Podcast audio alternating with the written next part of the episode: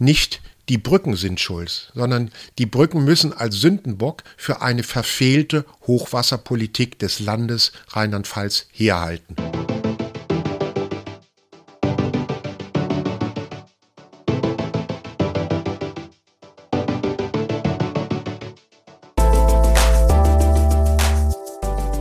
Hallo und herzlich willkommen zum Restauratoren-O-Ton, dem Podcast des Deutschen Restauratorenverbandes.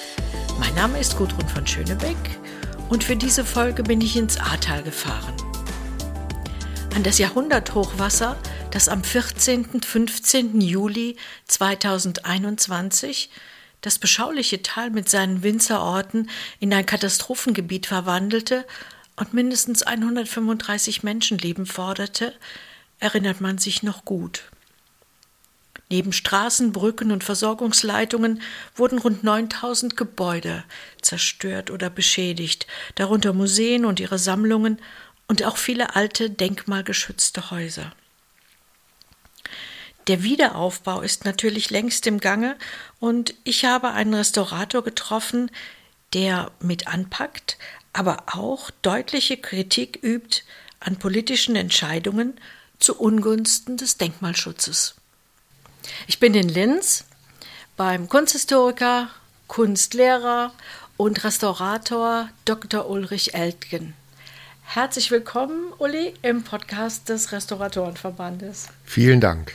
Es geht um den Lebenslauf und da haben wir eben schon kurz drüber gesprochen. Der ist sehr, sehr äh, vielfältig und genau. vielleicht, ich glaube, es ist diesmal am besten, wenn du dich selber vorstellst. Genau, ich bin vor 42 Jahren nach Bonn gekommen zum Rheinischen Amt für Denkmalpflege, habe meine Restauratorenausbildung gemacht. Anschließend war ich dann an der Bonner Uni, habe da in Kunstgeschichte über ein Denkmalpflegethema promoviert. Ja, und dann war ich selbstständig. Dann wurde ich anschließend aus gesundheitlichen Gründen krank konnte aber dann im kunsttherapeutischen Bereich noch ein paar Jahre tätig sein. Und seit Anfang letzten Jahres bin ich quasi Restaurator in Rente. Oh, das war äh, ganz kurz, aber ganz toll zusammengefasst. Äh, was ja. ich noch sagen wollte oder fragen wollte, die Restauratorenausbildung war in ähm, Stein, Wand und Wandmalerei, Wandmalerei und Stein. Und Stein. Ja, genau. Mhm, mh. Genau. Und promoviert hast du dann in Kunstgeschichte in Bonn. Exakt. Ja. Kunstgeschichte in Bonn mit einem Fassaden-Denkmalpflegethema ah, beim ja. Professor Schweikert damals. Nebenfächer waren christliche Archäologie und Völkerkunde in Bonn. Schwerpunkt Altamerikanistik und auch während der Semesterferien habe ich immer wieder restauriert und auch nach dem Studium als freischaffender Restaurator hatte ich zum Teil von 94 bis 97 an dem Frühjahrskampagnen vom Deutschen Archäologischen Institut in Ägypten teilgenommen. Als Restaurator frühchristliche Basilika habe ich da damals Steine restauriert. Mhm, mh. Kann man das denn irgendwie sagen? Fühlst du dich als Kunsthistoriker oder als Restaurator? Sowohl als auch. Ich trenne das. Und wenn ich vor einem Objekt stehe, wie auch zum Teil im Ahrtal, bin ich natürlich in erster Linie erstmal Kunsthistoriker, so ist es mir auch gegangen. Zwei Wochen nach der Flut habe ich besorgt nach meinen Freunden geschaut im Ahrtal und gemerkt, denen ist es relativ gut gegangen. Und dann bin ich als Kunsthistoriker erstmal herumgefahren, soweit das damals schon möglich war im August, zwei Wochen nach der Flut und habe dann entsprechend in dem Ort Hönningen am Westufer die historische Hubertuskapelle gesehen, die die Flut überstanden hat und dann bin ich anschließend hin, habe sie mir angeschaut. Eine Anwohnerin kam mir entgegen, ich habe sie angesprochen. Sie hat sofort dann den Bürgermeister angerufen und hat gesagt, hier ist ein Restaurator, der will ehrenamtlich helfen mit seiner Fachkraft, also nicht Schlamm schleppen, sondern eben restaurieren. Und seit der Zeit mit Winterpause, letztes und vorletztes Jahr, bin ich da wieder immer wieder in Abschnitten in der Kapelle am Restaurieren und mhm. bin überglücklich, dass die originale Substanz die Flut überstanden hat. Mhm. Sind natürlich einige Maßnahmen, restauratorische Maßnahmen zu vollziehen, aber das wird sukzessive eben in Anführungszeichen abgearbeitet. Mhm, mh. Wir kommen noch auf die Hubertuskapelle ja. Äh, ein bisschen genauer zu sprechen. Ähm, ich bin letztes Wochenende im Ahrtal gewesen mhm. und bin auch extra so in Vorbereitung auf unser Gespräch heute dorthin gefahren ja. und hatte mir so einen Plan zurechtgelegt und habe dann in Dümpelfeld angefangen ah, ja. und bin dann über Hönningen und Maischoss mhm. und ähm, Rech, Dernau, Aweiler und dann bis Bad Neuenahr und dann halt über den Rhein Jawohl. und wieder zurück. Ja.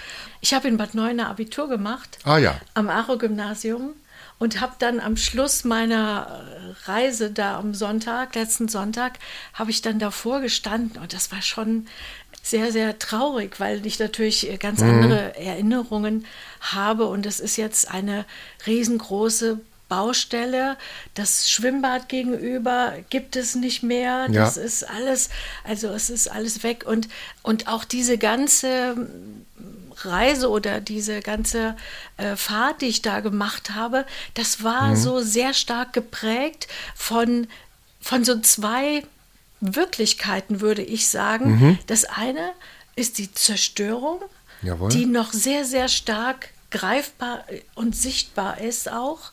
Und das zweite ist der Neubeginn, der Aufbau auch Unterstützung und Hilfe. Und diese beiden Wirklichkeiten, die liegen so ganz nah beieinander.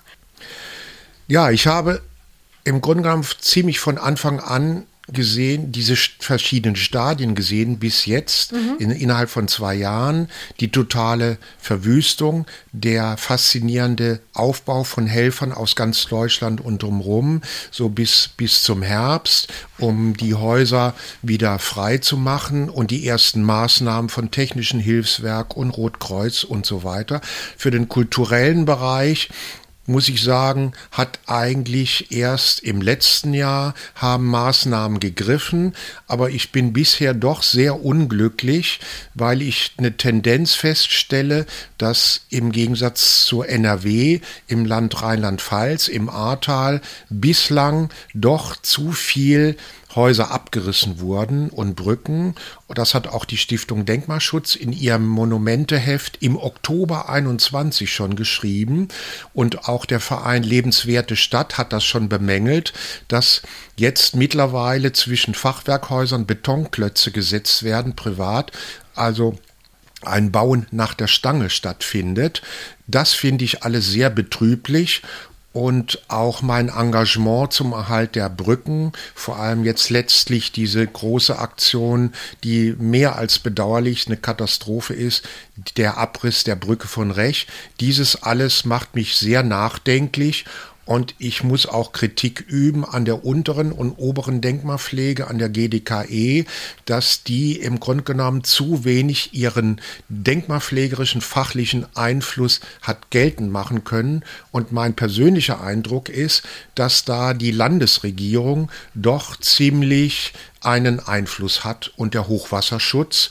Und das konträr steht in in dem Bemühen, Kulturgut zu erhalten. Das wäre jetzt so die Gesamt Überschau, sage ich mal. Überschau, genau, ja, genau, genau, genau. Kommen wir auch noch, äh, auch vielleicht noch auf kon ganz konkrete Kritik. Ich wollte erstmal mit dieser vielleicht doch äh, sehr schönen oder positiven äh, Restaurierung, Konservierung der St. Hubertus Kapelle in Hönningen beginnen. Ich war ja eben da, habe mir die Kapelle angeguckt und die ist wirklich, wirklich ganz toll geworden. Also man kann ja reinschauen. Wie seid ihr da vorgegangen? Ich habe zuerst einmal im Herbst 21 angefangen, Außenarbeiten, die restlichen Schuttkegel und um das Gebäude die ganzen Verschmutzungen zu entfernen. Dann sehr wichtig ist mir auch ein menschlicher Aspekt, dass ich durch mein Angebot habe ich ganz viele betroffene Flutopfer, Familien kennengelernt und bin mit heute einigen befreundet. Und die haben mir sofort begeistert geholfen, im Innenraum von der Hubertuskapelle den hölzernen Altarunterbau bemalt, sowohl als auch den Altaroberbau ebenfalls bemalt, plus einige Figuren, die kreuz und quer lagen in Anführungszeichen und zum Teil noch verdreckt waren und Anschließend habe ich dann ein Konzept ausgearbeitet, wie ich jetzt vorgehe, habe das auch der Gemeinde vorgestellt, habe auch Kollegen informiert, weil ich finde, transparent ist wichtig. Und zusätzlich bin ich auch ehrenamtlich in der Deutschen Stiftung Denkmalschutz tätig, im Ortskuratorium Bonn und habe da also auch Querverbindungen hergestellt.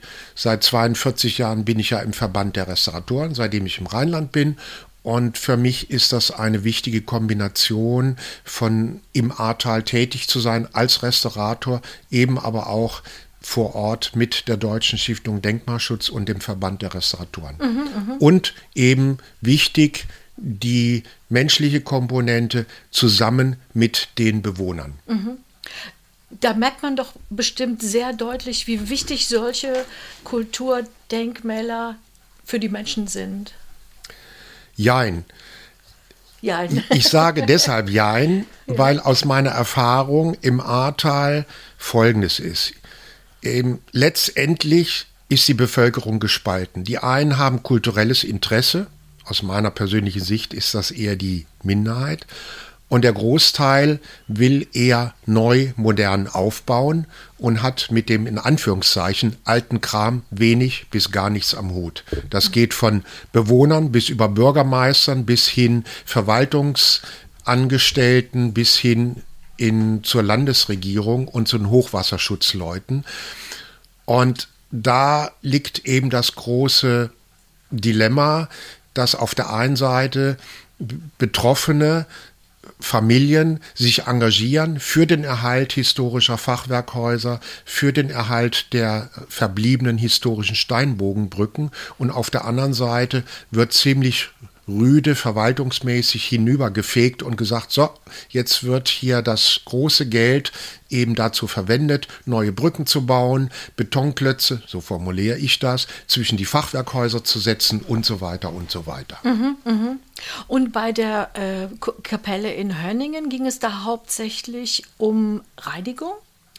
Es ging erstmal um Fest, erstmal vorweg gesagt, wurde das Gebäude vom Technischen Hilfswerk freigegeben, dass es statisch sicher ist. Das mhm. ist schon mal das Allerwesentlichste.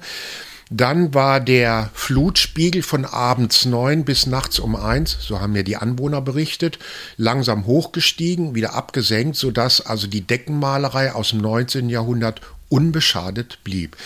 Der hölzerne Altar mit Unter- und Oberbau bemalt im 18. Jahrhundert Ölmalerei auf Holz waren größtenteils verdreckt, aber noch in einem relativ guten Zustand, verblüffenderweise. Okay. Mhm. Und so konnten nach einigen Sicherungsmaßnahmen dann mit der Reinigung begonnen werden. Mhm, mh. Habt ihr nicht auch, ähm, es gibt doch an der Vorderseite ist die Heilige Familie, glaube genau. ich, dargestellt. Und habt ihr nicht auch auf der Rückseite noch eine Fegefeuerdarstellung oder wie ja. war das gefunden? Das war das Tolle. Am ja. ersten Jahrestag der Flut, am letzten Jahr, im Juli, hatte ich das Glück mit zusammen mit Uwe Steinberger, dem Leiter der Jugendbauhütte Rheinland und 20 Freiwilligen von dem damaligen Jahrgang der Jugendbauhütte eine Woche lang in der Kapelle und um die Kapelle herum zu arbeiten. Einer der Freiwilligen hatte sein freiwilliges soziales Jahr in der Denkmalpflege bei einer Gemälderestauratorin absolviert und der durfte dann, wie ich jetzt ironisch sage, Wattestäbchen schwingen und die Malerei reinigen. Andere von den Freiwilligen haben Außenarbeiten vorgenommen. Wir hatten, ich hatte alte Schieferplatten gefunden. Wir haben dann einen Boden verlegt und wir haben auch an den Wänden, zum Teil da, wo sich noch Spuren von der Flut befanden, haben die Freiwilligen und ich dann eben Säuberungsaktionen vorgenommen.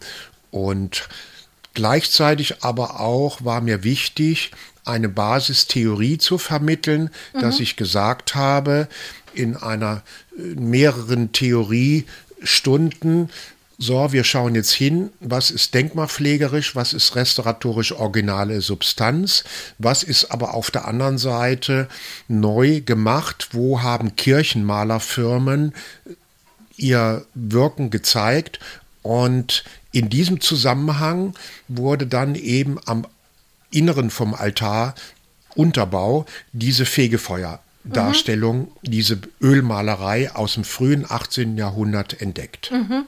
Und heute ist die Kapelle, ist die fertig? Nein. Nein, sie, die ist noch nicht fertig. Sie, Weil sie sieht noch, so aus. Also ja, ja, sieht so aus. Aber mhm. gut Ding will Weile haben. Äh, momentan bin ich dabei, äh, sehr genau auszuretuschieren. Dann desgleichen werden noch die hölzernen in Farbe gefassten Figuren an den Wänden, die werden auch noch dementsprechend retuschiert. Was mir aber große Freude bereitet, ist die Feststellung, dass ich bei meinen vielen Fahrten in das Ahrtal, um das Ahrtal herum, doch Recherchen, bei meinen Recherchen feststellen konnte, dass die Hubertus-Legende, die, das Gemälde aus dem frühen 18. Jahrhundert in der Hubertuskapelle, dass es da ein vergleichbares Stück in Arzdorf, eben in ja. der Region mhm. Grafschaft gibt. Natürlich sind diese kunsthistorischen Recherchen sehr umfassend. Da habe ich mich jetzt noch nicht weiter drum kümmern können. Wichtig ist jetzt erstmal die Restaurierung. Es gibt noch weitere äh, Objekte, die in der Restaurierung sind oder die du äh, angegangen bist. Das eine ist, glaube ich, eine äh, Quirinus-Figur. Genau. Und zwar befindet sich in Ahrweiler das Schützenmuseum, ein Fachwerkhaus mit Steinsockel und dort war auf einem Podest zur Zeit der Flut eine 19. Jahrhundert Holzfigur, ungefähr einen Meter groß, aufgestellt. Durch die Flut ist, der, ist das Podest umgefallen und die Figur lag im Wasser. Und parallel zu der Restaurierung in Hönningen bin ich ab und zu eben in Ahrweiler und dort die Farbfassung am Sichern, Festigen und demnächst am Auskitten und am Retuschieren. Wo ist die Figur jetzt? Die befindet sich nach wie vor im Schützenmuseum. Im Schützenmuseum. Ja. Ah ja. Und dann kannst du auch dort arbeiten. Ich habe einen Schlüssel bekommen ja. und kann da jederzeit arbeiten. Mhm. Das dritte wäre die Lochmühle. Das hängt zusammen mit dem Fluthilfecamp. Ah ja. Also ein ganz großes Ereignis dieses Jahr war, wie gesagt, im Juni die zwei Wochen das Fluthilfecamp von der Deutschen Stiftung Denkmalschutz initiiert, finanziert. Und da hat aus allen Teilen Deutschlands sind von sämtlichen Jugendbauhütten innerhalb von zwei Wochen 300 Freiwillige gekommen mit weit über ich glaube, waren 60 oder 70 Anleiterinnen und Anleiter aus den verschiedensten Gewerken, also Zimmermann, Schreiner und so weiter, Maurer. Und in dem Zusammenhang hatte ich sogar zwei Projekte. Es, Entschuldigung, es gab, ja. glaube ich, 17 Projekte insgesamt. Ne? Genau, 17 Projekte, 17. schwerpunktmäßig in Ahrweiler verteilt so, und darüber hinaus mhm. okay. Maischoss. Mhm.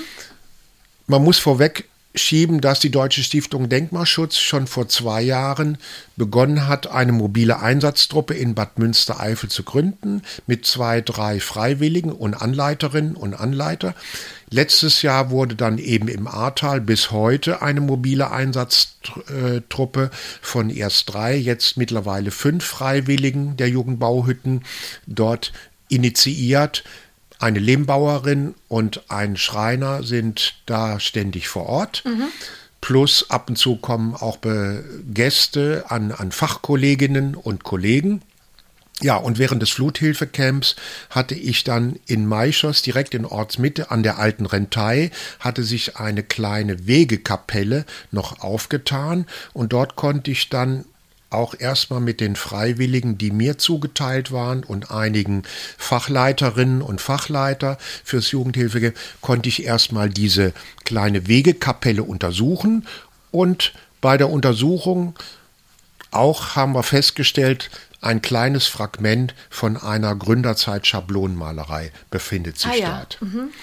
Und ein mhm. paar Schritte weiter ist die Lochmühle. Das sind zwei in einem vierteiligen Gebäudekomplex an der Kreuzung zwischen den Felsen sind zwei denkmalgeschützte Grauwacke Bruchsteinschieferhäuser. Und während des Fluthilfecamps, das war einer der Haupteinsatzorte, wurde der historische Dachstuhl, soweit es ging, wieder hergerichtet. Und im zweiten Gebäude befindet sich eine Mühlenausstattung, seit den 20er Jahren elektrisch betrieben, aber ehemals war es wasserbetrieben, mhm. eine Getreidemühle. Und das Interessante ist, es kam dann zur Besprechung zwei Herren von Meck, aus Meckenheim, von der dortigen Industriemühle, von dem Museum, auch von der Deutschen Stiftung Denkmalschutz unterstützt. Und die haben gesagt, bei der Besichtigung der Lochmühle, der Mühlenausstattung, wenn die hergerichtet wird, wird die in der ganzen Region Ahrtal und darüber hinaus eine Besonderheit darstellen als technisches Kulturdenkmal durch die Gesamtheit der originalen Substanz, die mhm. da vorhanden ist. Mhm. Mhm. Und da seid ihr jetzt, in welchem Stadium ist das jetzt da? Momentan ruht es noch, weil es jetzt darum geht, Förderanträge für den Besitzer äh, zu erhalten. Und aber wenn, dann wird da die Reinigung vorgenommen und es kommen auch spezielle Experten, die dann die Mechanik entsprechend wieder herrichten. Mhm, mh. Die ganzen Walzen und Zahnräder und über drei Stockwerke verteilt. Heißt das, die läuft dann wieder? Oder Sie wird, wenn sie eines Tages restauriert ist, wird sie wieder laufen. Ja. Und vergleichbar gibt es als Schaumühle, wie gesagt, die Mühle in Meckenheim einerseits und andererseits hinten im oberen Ahrtal gibt es die Gillesmühle in Antweiler. Ah ja. Ja. Und in Insul gibt es auch eine Wassermühle, da war ich letztlich, die ist wieder in Betrieb genommen, die wird aber nur zur Stromerzeugung jetzt wieder verwendet. Ah, okay. Ganz moderne Stromerzeugung. Moderne ja. Stromerzeugung, ja, ja. genau. Und Antweiler, da fanden auch immer, da können wir über das Nutzungskonzept einer solchen Mühle sprechen. In Antweiler haben schon immer bis zur Flut auch klein, in einem kleinen Raum Konzerte stattgefunden und so weiter. Und dort ist auch die Mühlenausstattung noch vorhanden. Mhm, mh. Und am Deutschen Mühlentag, immer an Pfingsten, wird die dann auch der Öffentlichkeit präsentiert. Ah ja, spannend. Ich wollte noch mal zum Fluthilfecamp und zu den äh, jungen Menschen, die dort mhm. dann äh, zuhauf unterwegs sind. Und ich gehe davon aus, dass die hoch motiviert sind. Wie steht es denn, ähm, ja, einfach mal so rundheraus gefragt, um deren ähm, Kenntnisse? Wie kann man die einsetzen? Also das Fluthilfecamp war für mich auch was das Menschliche anbelangt, sehr besonders. Ich habe mit vielen Anleiterinnen und Anleitern, aber auch hinterher mit Freunden gesprochen, habe gesagt, diese jungen Leute, die nach der Schule ein Jahr lang eben in der Denkmalpflege verschiedene Techniken lernen und Einblicke erhalten, die haben aber auch die Möglichkeit, das ist in Deutschland sonst sehr schwierig, ein bisschen kreativ mit zu experimentieren mit ihrem eigenen Leben. Wo will ich hin? Was kann ich machen?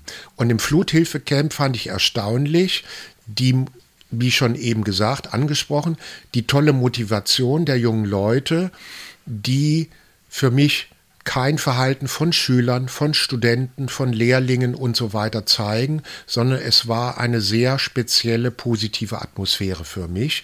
Und zum Teil waren unter den jungen Leuten ja auch ehemalige Freiwillige, die mittlerweile den Studiengang Diplomrestaurierung in Hildesheim vollziehen oder auch andersweitig im Bereich der Denkmalpflege ihren Beruf gefunden haben, bis hin ein Anleiter, ein Kollege, der war ehemals in der jungen Bauhütte und ist heute Architekt für die Denkmalpflege. Mhm, mh. Also spannend, was sich daraus entwickeln kann. Und ich finde es ganz wichtig, dass man weiterhin in Deutschland ein freiwilliges soziales Jahr pflegt und nicht wie in den Medien letztlich, ja, man will es verpflichtend machen. Und was ich noch viel schlimmer finde, in den letzten Wochen kam auch im Fernsehen, in den Medien, dass man generell das freiwillige soziale Jahr, egal ob im Krankenhaus oder Denkmalpflege, dass man den Etat von Seiten der Bundesregierung drastisch kürzen will. Mhm. Das finde ich ganz schlimme Entwicklung. Mhm. Aufgrund der positiven Erfahrung vom Fluthilfecamp. Ja, ja, ja, Da kann man Bildungsarbeit in allen Bereichen ansetzen. Mhm. Ich war ja bei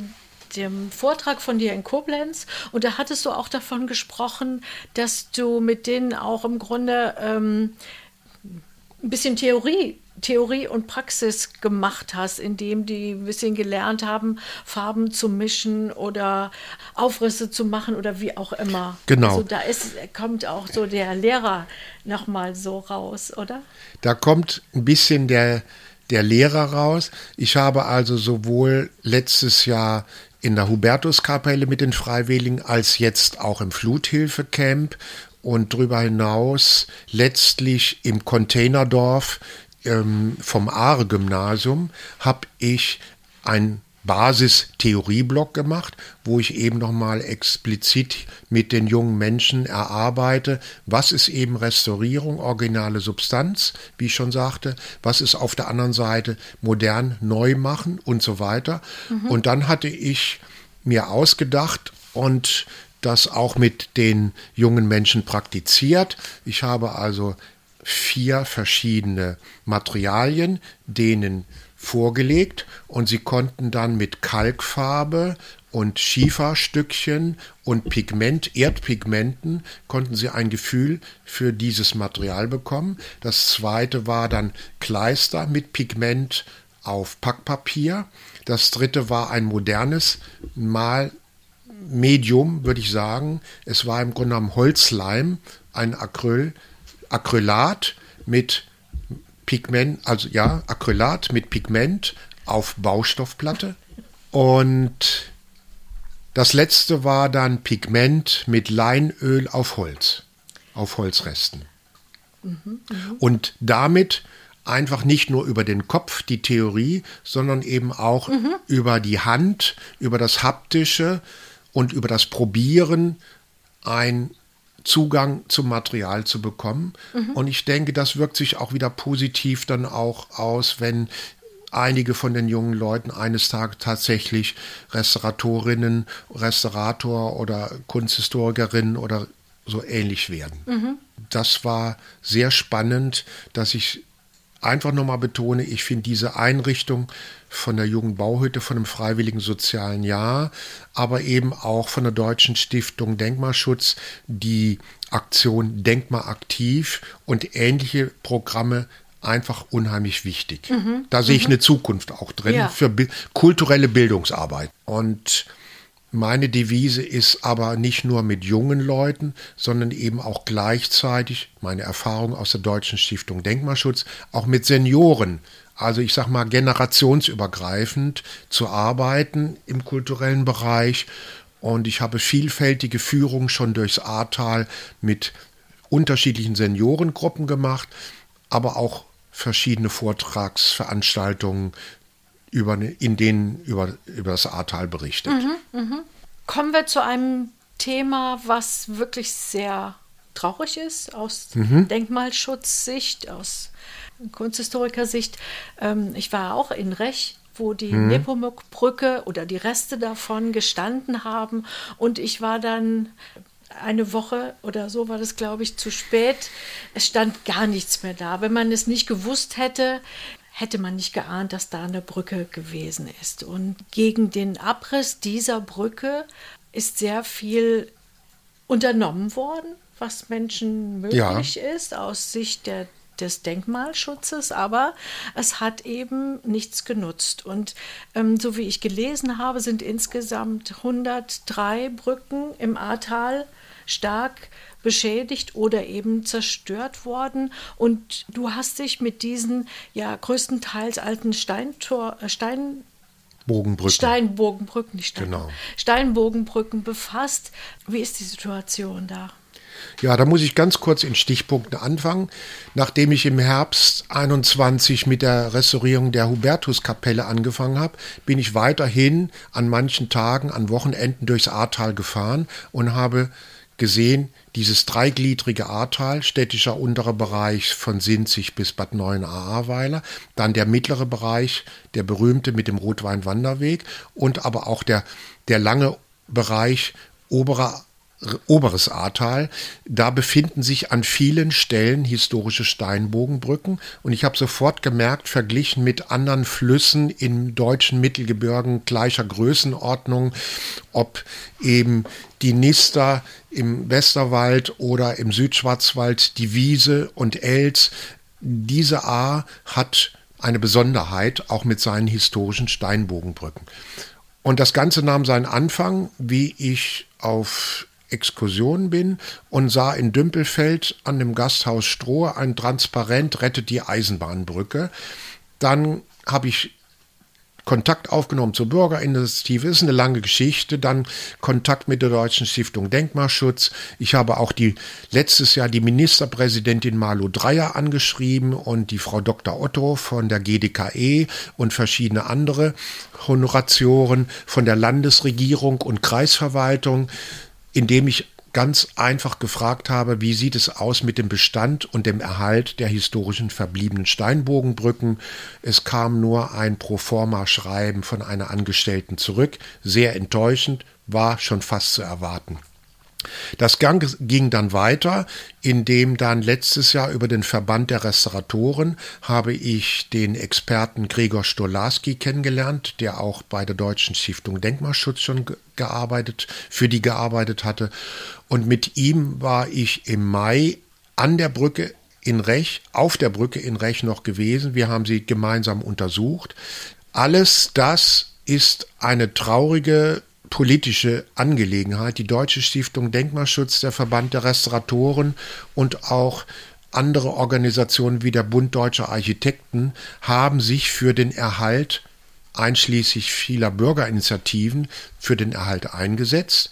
Es hat aber bedauerlicherweise nichts genutzt.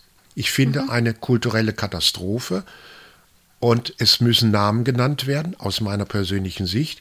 Ich empfinde nach zwei Jahren Beobachtung, aktives Teilnehmen als Restaurator im Ahrtal, dass der Hochwasserschutz, der Vorsitzende Herr Gerke vom Land Rheinland-Pfalz, zum Teil mit seinem Team diese Steinbogenbrücken in einem anderen Kontext sieht, wo das steht dem gegenüber, was zum Beispiel Gregor Stolarski mit seinen Untersuchungen feststellt. Der, es gibt doch ein Gutachten. Ist das das?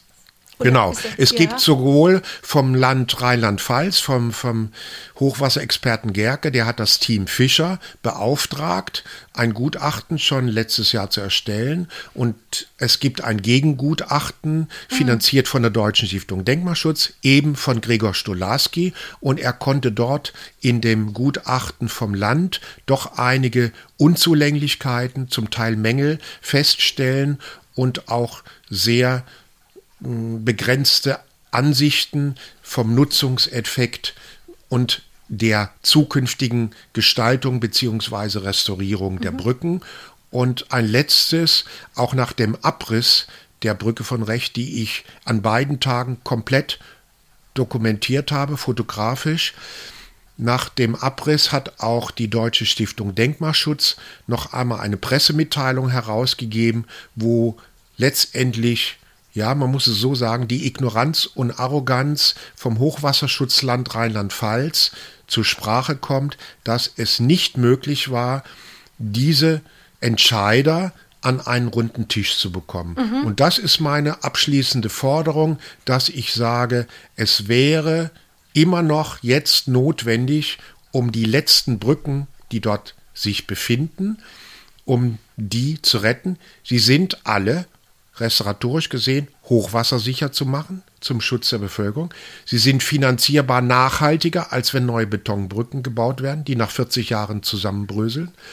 Und all das wäre ausschlaggebend und wichtig, dass ein runder Tisch von Seiten der Landesregierung, von Seiten des Hochwasserschutzes, der Kreisverwaltung und der Verbandsgemeinden, dass dieser runde Tisch akzeptiert wird, beziehungsweise dass daran teilgenommen wird. Mhm, mh. Die Offerte ist mehrere Male von der Deutschen Stiftung Denkmalschutz und vom Verband der Restauratoren und den Architekten gekommen, aber es ist immer wieder bedauerlicherweise ausgeschlagen mhm, worden. Mhm. Ähm, ich glaube, die Brücke in Rech war 300 Jahre alt, oder? Sie hatte jetzt ja. genau dieses mhm. Jahr 300 Jahre mhm. Geburtstag. Ja, ja. Also wo Sie eben sagen, 40 Jahre, nach 40 Jahren sind Betonbrücken, ähm, kriegen die ihre Schwierigkeiten. Ja, das kann man gut sehen, habe ich auch für meine Vorträge dokumentiert. Ich wohne in Linz am Rhein und bin seit 1981 hier. Und 82 wurde die Betonüberführung zwischen Königswinter und Bad Honnef gebaut. Ja. So, und seit letztem Jahr, exakt bis heute, ist diese moderne Betonstraßenüberführung von der Schnellstraße, die wird saniert. Ja, ja, da kann ich ein Lied von singen, weil ich ja da ja, wohne. Genau. Ja, und ja. das ist für mich ausschlaggebend zu sagen, bitte lasst Landesregierung und Hochwasserschutz Rheinland-Pfalz, lasst uns überlegen, wie wir das gemeinsam hinkriegen. Und noch eins ergänzend, ich kenne Herrn Dr. Wilmers, Geologe, er war in seinen Berufszeiten, er wohnt in Wetzlar, in seinen Berufszeiten war er beim Hessischen Straßenbauamt und hat innerhalb seiner weit über 40 Berufsjahre mit seinem Team hat er historische Steinbogenbrücken in Hessen restauriert. Vorbildlich. Ich war jetzt im April in Niederhadamar bei Limburg. Dort befindet sich am Ortsausgang die älteste befahrbare Brücke von Hessen, so wie Rech vergleichbar. Mhm. Ich war in Runkel an der Lahn, an der Brücke, auch befahrbar. Beide Brücken hat Herr Wilmers vor Jahrzehnten ganz exquisit restauriert mit seinem Team. Das, die dritte Brücke, die ich als Vergleichsbeispiel entdeckt habe, befindet sich im Westerwald, unten im Tal bei der Abtei Marienstadt, die Nisterbrücke. Ich habe diese Brücke bei Winterhochwasser dieses Jahr und bei Frühjahrshochwasser fotografiert. Auch diese Brücke ist perfekt restauriert und hält dem Hochwasserstand mhm. und stellt keine Gefahr dar. Das, da wollte ich doch noch mal äh, kurz drauf zu sprechen kommen, weil vielleicht ist das nicht äh, jedem klar. Warum widerspricht es oder angeblich widerspricht es dem äh, Hochwasserschutz, dass da eben diese alten Brücken stehen. Ich glaube, es geht, so habe ich das verstanden, darum, ähm, dass ähm, dass die Dinge angeschwemmt werden und dann an diesen alten Brücken hängen bleiben. Und dass sich dadurch eben das Hochwasser noch mehr staut und anders, ähm, äh, andere Wege sucht. Da kommen wir auf den ausschlaggebenden Punkt. An den Brücken sind entsetzliche Szenen passiert, Menschen sind umgekommen. Ich habe im Fernsehen auch gesehen, wie an den Brücken bei der Flut in der A äh, Wohnwagen wie Papier zerknüllt mhm. wurden. Mhm. Aber schon die Deutsche Stiftung Denkmalschutz und auch der Verband der Restauratoren haben schon frühzeitig gesagt, nicht die Brücken sind schuld, sondern die Brücken müssen als Sündenbock für eine verfehlte Hochwasserpolitik des Landes Rheinland-Pfalz herhalten. Und so sehe ich das auch. Mhm. Die Brücken sind, wie gesagt, äh, alle Hochwasser sicher zu machen, auch aus meiner Sicht als Steinrestaurator. Gut, ich hatte Gregor Stolarski dabei, der die Statik und auch die Hydrologie mit beeinflusst. Und es gibt auch darüber hinaus noch Experten. Ich habe gerade letztlich bei Focus Online von einem Professor Büsch auch seinen Beitrag gelesen, wo er genau dasselbe auch beschreibt, was Gregor Stolarski und ich sagen. Das Kernproblem sind nicht die Brücken, sondern die sogenannten Vorlandungen, die Retentionsflächen. Das bedeutet, wenn ein Fluss eine Biegung hat, entsteht auf der anderen Seite eine seichte Anhäufung. Aber was macht der Hochwasserschutz Rheinland-Pfalz? Im gesamten Ahrtal sind seit letztem Jahr alle diese Flächen in sämtlichen Ortschaften zwei Meter über dem Flussniveau erhöht worden, erhöht worden. glatt mhm. planiert. Zum Teil werden dort wieder neue Campingplätze angesiedelt, zum Teil werden wieder neue Wohnungen, Häuser da geplant. Und da, Entschuldigung, kann ich mir nur noch an den Kopf fassen. Mhm. Aber mhm. dann heißt es populistisch von offizieller Seite, die Brücken sind schuld. Mhm. Also es ist letztendlich auch eine Fehlinformation, die da verbreitet wird, aber dient letztendlich dazu da, um die mangelnde Hochwasserpolitik der letzten 30, 40 Jahre im Ahrtal, ich sag mal, zu vertuschen oder unter den Tisch zu kehren. Mhm, mh. Das war Fokusartikel, das ist ja nicht nur deine ganz persönliche Meinung, sondern nee, nee. es spiegelt sich eben in ganz vielen äh, Expertenmeinungen auch wieder, die von unterschiedlichen Seiten kommen. Auch aus Regensburg von dem einen ja. ehemaligen Denkmalpfleger ist auch etwas in den Medien publiziert worden. Oder in der Süddeutschen Zeitung war auch ein interessanter Artikel über das Ahrtal so nach dem Motto, äh, nichts verstanden, nichts kapiert, ja. nichts dazugelernt. Ja? ja, also es zeigt, überregional gibt es überall Fachleute, die mit Entsetzen auf das reagieren, was kulturell oder eben nicht kulturell im Ahrtal derzeit vom Land Rheinland-Pfalz und dem Hochwasserschutz passiert. Mhm.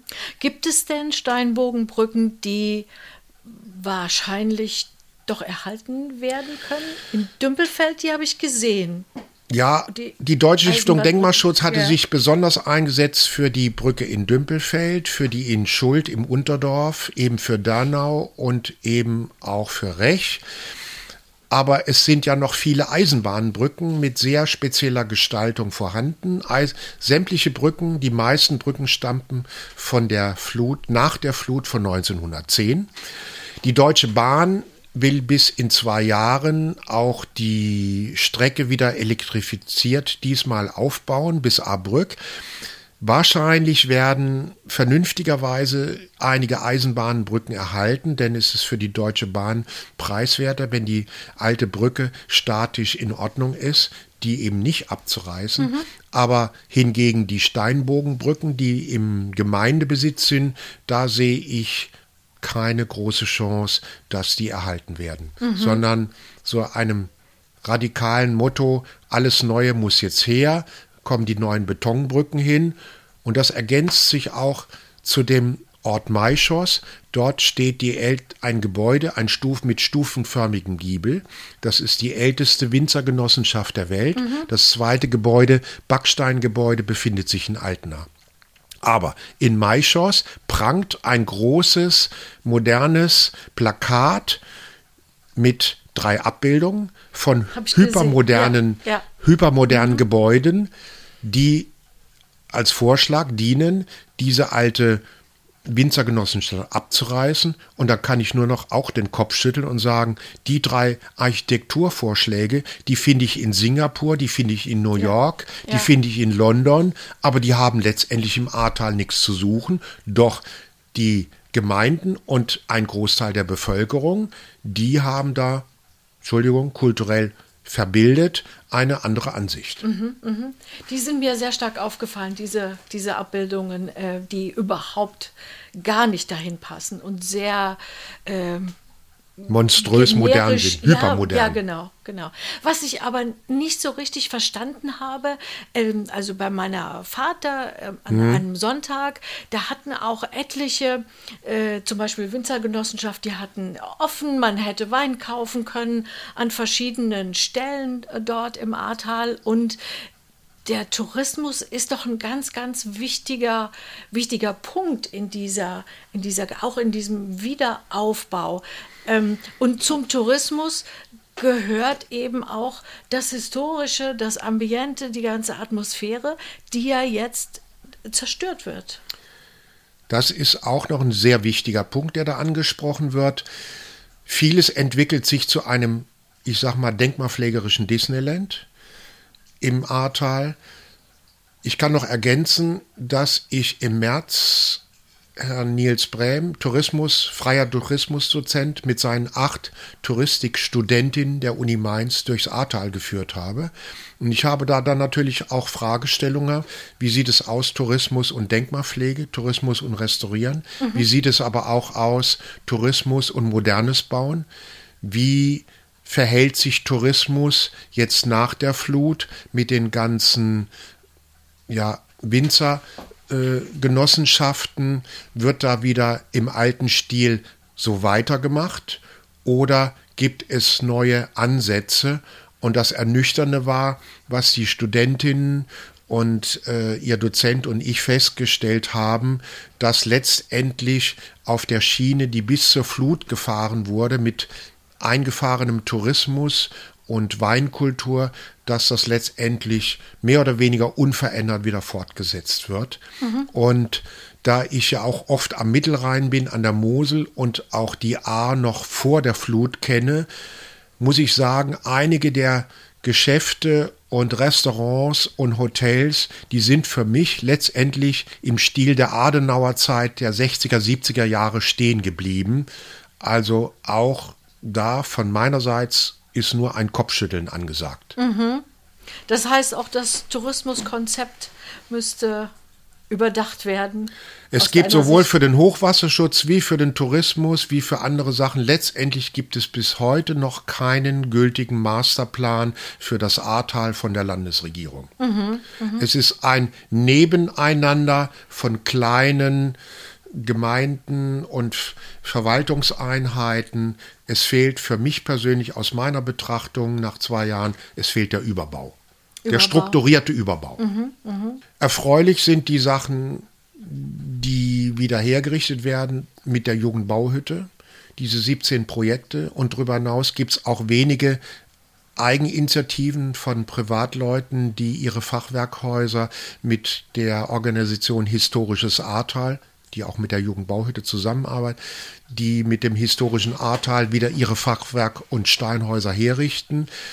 Aber das ist letztendlich nur ein kleiner Beitrag. Der größere Beitrag ist eher, wenn ich durchs Ahrtal fahre und Fotodokumentation betreibe, dass ich sehe, wie vorhin schon gesagt, es herrscht ein Bauen von an der Stange vor. Reiche, wohlhabende Leute lassen sich jetzt wieder monströse, ja, ich sag mal so, Betonbunker hinsetzen. Und es ist eine heterogene Zusammensetzung dort, wo ich nicht weiß, wie wird die Zukunft im Ahrtal aussehen. Mhm. Hast du eine Einschätzung darüber, wie das Verhältnis ist zwischen fachgerecht restaurierten Denkmälern, ob das jetzt Bauten sind oder vielleicht auch so eine Quirinus-Figur und eben nicht fachgerecht restaurierten, konservierten, ich sag mal sanierten äh, Dingen? Gut, wenn wir die Gebäude anschauen, ist der Prozentsatz, der mit Jugendbauhütte, historischem Ahrtal und anderen hergerichtet wird, sehr klein.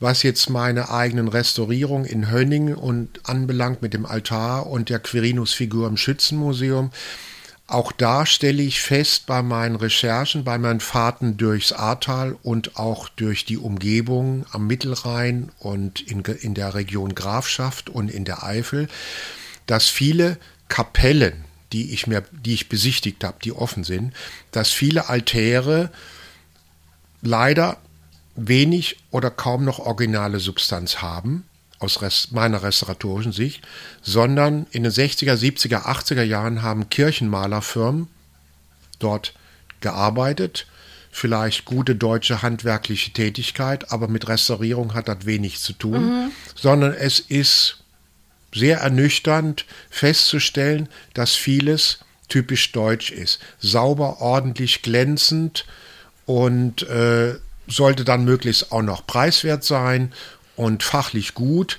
Und viele dieser Kapellen, viele dieser Altäre befinden sich zwar in einem für den Normalbürger sehr appetitlich ästhetischen Zustand, aber aus restauratorischer Sicht kann ich nur Kopfschütteln und sagen, schade. Gut, auf der anderen Seite es ist die Zeit. Wir haben auch in den 50er Jahren anders restauriert, als wir heute restaurieren. Mhm. Das sollte man vielleicht mit einem gewissen Abstand doch wieder nüchtern sehen. Abschlussfrage. Was würde guter Denkmalschutz für dich bedeuten im Ahrtal? Das würde bedeuten, dass sich wirkliche, dass sich wirklich alle Parteien oder Institutionen an einen runden Tisch setzen, dass vor allem von den Einheimischen die Bereitschaft gezeigt wird, fachlich über den Tellerrand hinaus zu gucken mhm. und eben auch Meinungen vom Verband der Restauratoren, von der Deutschen Stiftung Denkmalschutz, vom Bund der Architekten und anderen Experten, dass diese Meinung ja bewusst wahrgenommen wird, dass drüber gesprochen wird und dass dann aber auch daraus Schlussfolgerungen, positive Schlussfolgerungen gezogen werden können, beziehungsweise vielleicht sogar umgesetzt. Mhm. Dann bedanke ich mich für die engagierten und offenen Worte. Vielen, gerne. vielen Dank. Ja, sehr gerne.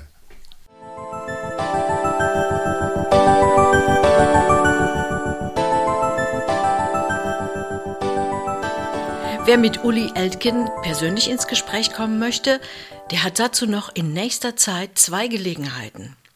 Am 10. September, dem Tag des offenen Denkmals, und am 15. Oktober, dem Europäischen Tag der Restaurierung, trifft man den Restaurator jeweils von 11 bis 17 Uhr in Maischoss an. Er wird entweder an der alten Rentei im Stadtzentrum oder nicht weit davon an der Lochmühle sein. Schaut auch auf unseren Restauratorenblog, da gibt es wie immer Fotos von den Objekten, über die wir heute gesprochen haben. Ich sage Tschüss, bis zum nächsten Mal im Restauratoren-O-Ton.